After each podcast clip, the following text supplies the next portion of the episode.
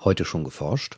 Hier ist Welt der Physik mit Podcast Folge 19, heute ausschließlich zum Astronomietag 2009, der morgen in ganz Deutschland stattfindet. Falls Sie also heute noch nicht geforscht haben, morgen ist eine ganz hervorragende Gelegenheit dazu. Mein Name ist Jens Kube. Die Astronomie in Deutschland hat zwei Standbeine. Da sind zum einen die Profis, die als studierte Physiker und Astronomen an Universitätssternwarten und Forschungsinstituten forschen. Da sind zum anderen die Amateure, die die Astronomie als Hobby betreiben, zum Teil mit beträchtlichem Einsatz an Zeit und Material. Die Amateure in Deutschland sind in der Vereinigung der Sternfreunde VDS organisiert. Auf ihren Schultern liegt ein großer Teil der Öffentlichkeitsarbeit, englisch Outreach, der Astronomie. Denn vor allem die astronomischen Vereine und Volkssternwarten bringen im häufigen Kontakt mit der Öffentlichkeit die Faszination der Sternkunde und der Kosmologie unter die Leute. Eine Sternstunde des Outreach im wahrsten Wortsinne ist der Astronomietag. Der Astronomietag wurde vor sieben Jahren von der VDS aus der Taufe gehoben, anlässlich der großen Mars-Opposition. Und die Idee ist, dass bundesweit an einem einheitlichen Tag äh, möglichst viele Sternwarten, Vereine, aber auch Privatpersonen, Laien den Himmel zeigen und ihnen einen Blick durch das Fernrohr ermöglichen und damit einen Bezug zur Astronomie zu bekommen und sie natürlich auch versuchen zu begeistern, um den einen oder anderen für dieses Hobby zu gewinnen. Das sagt Jost Jahn, Pressesprecher der Vereinigung der Sternfreunde.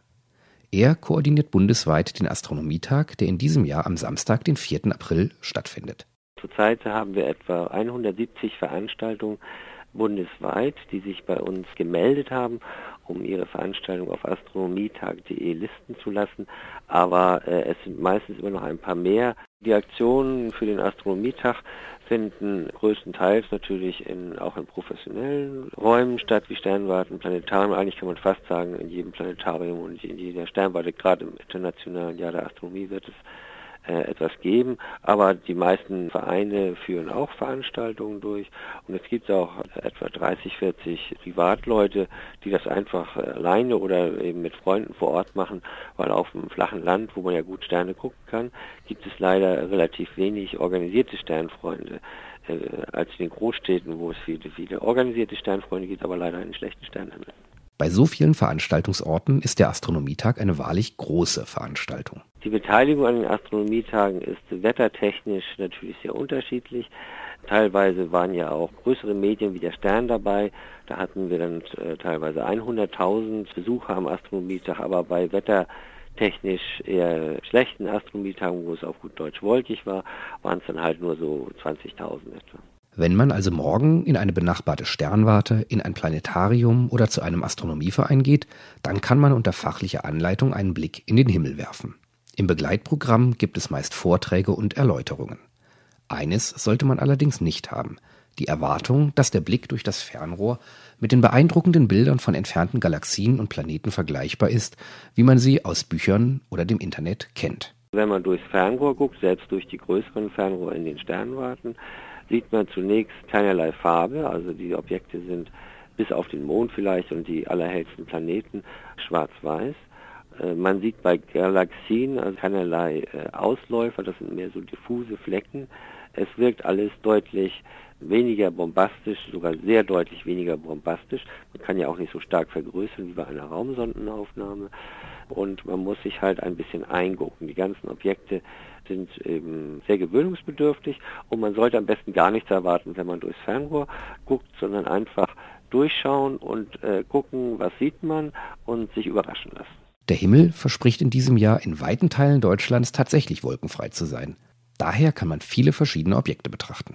Dieses Jahr ist natürlich äh, Mond am Himmel, die Sichel, beziehungsweise das erste Viertel des Mondes, sehr schön zu sehen. Er steht ja sehr hoch am Himmel bis weit nach Mitternacht und dann kann man die ganze Nacht über den Saturn schauen.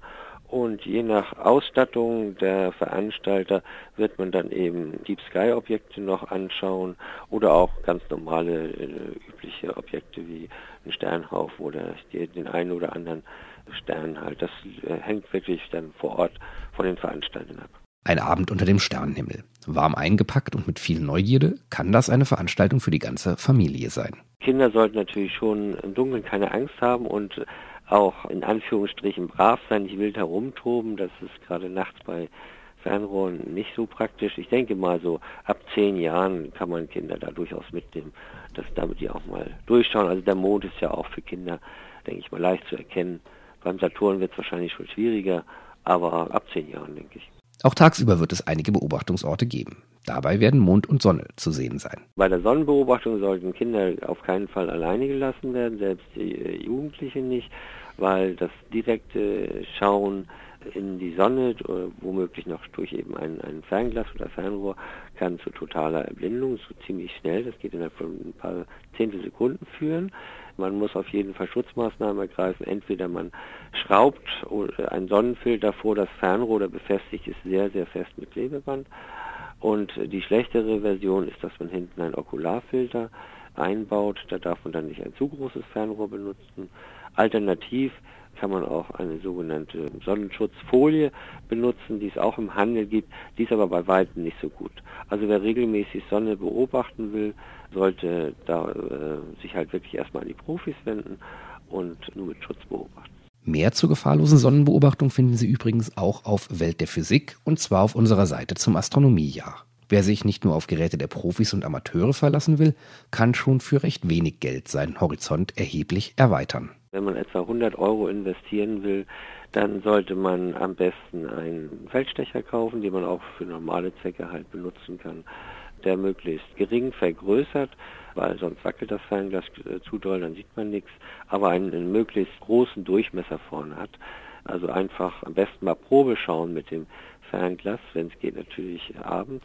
Nach oben gibt es natürlich keine Grenzen. Die Sternkundler in ihrer Nähe, egal ob Amateur oder Profi, können sie kompetent beraten, wenn sie in ihr Hobby oder in die Neugierde ihrer Kinder investieren möchten. Soweit unser Beitrag zum Astronomietag 2009. Im Gespräch war ich mit Jost Jahn von der Vereinigung der Sternfreunde.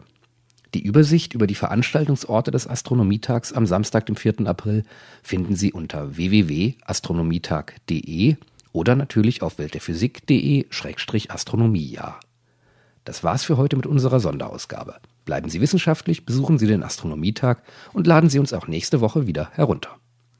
Welt der Physik wird Ihnen präsentiert vom Bundesministerium für Bildung und Forschung und der Deutschen Physikalischen Gesellschaft.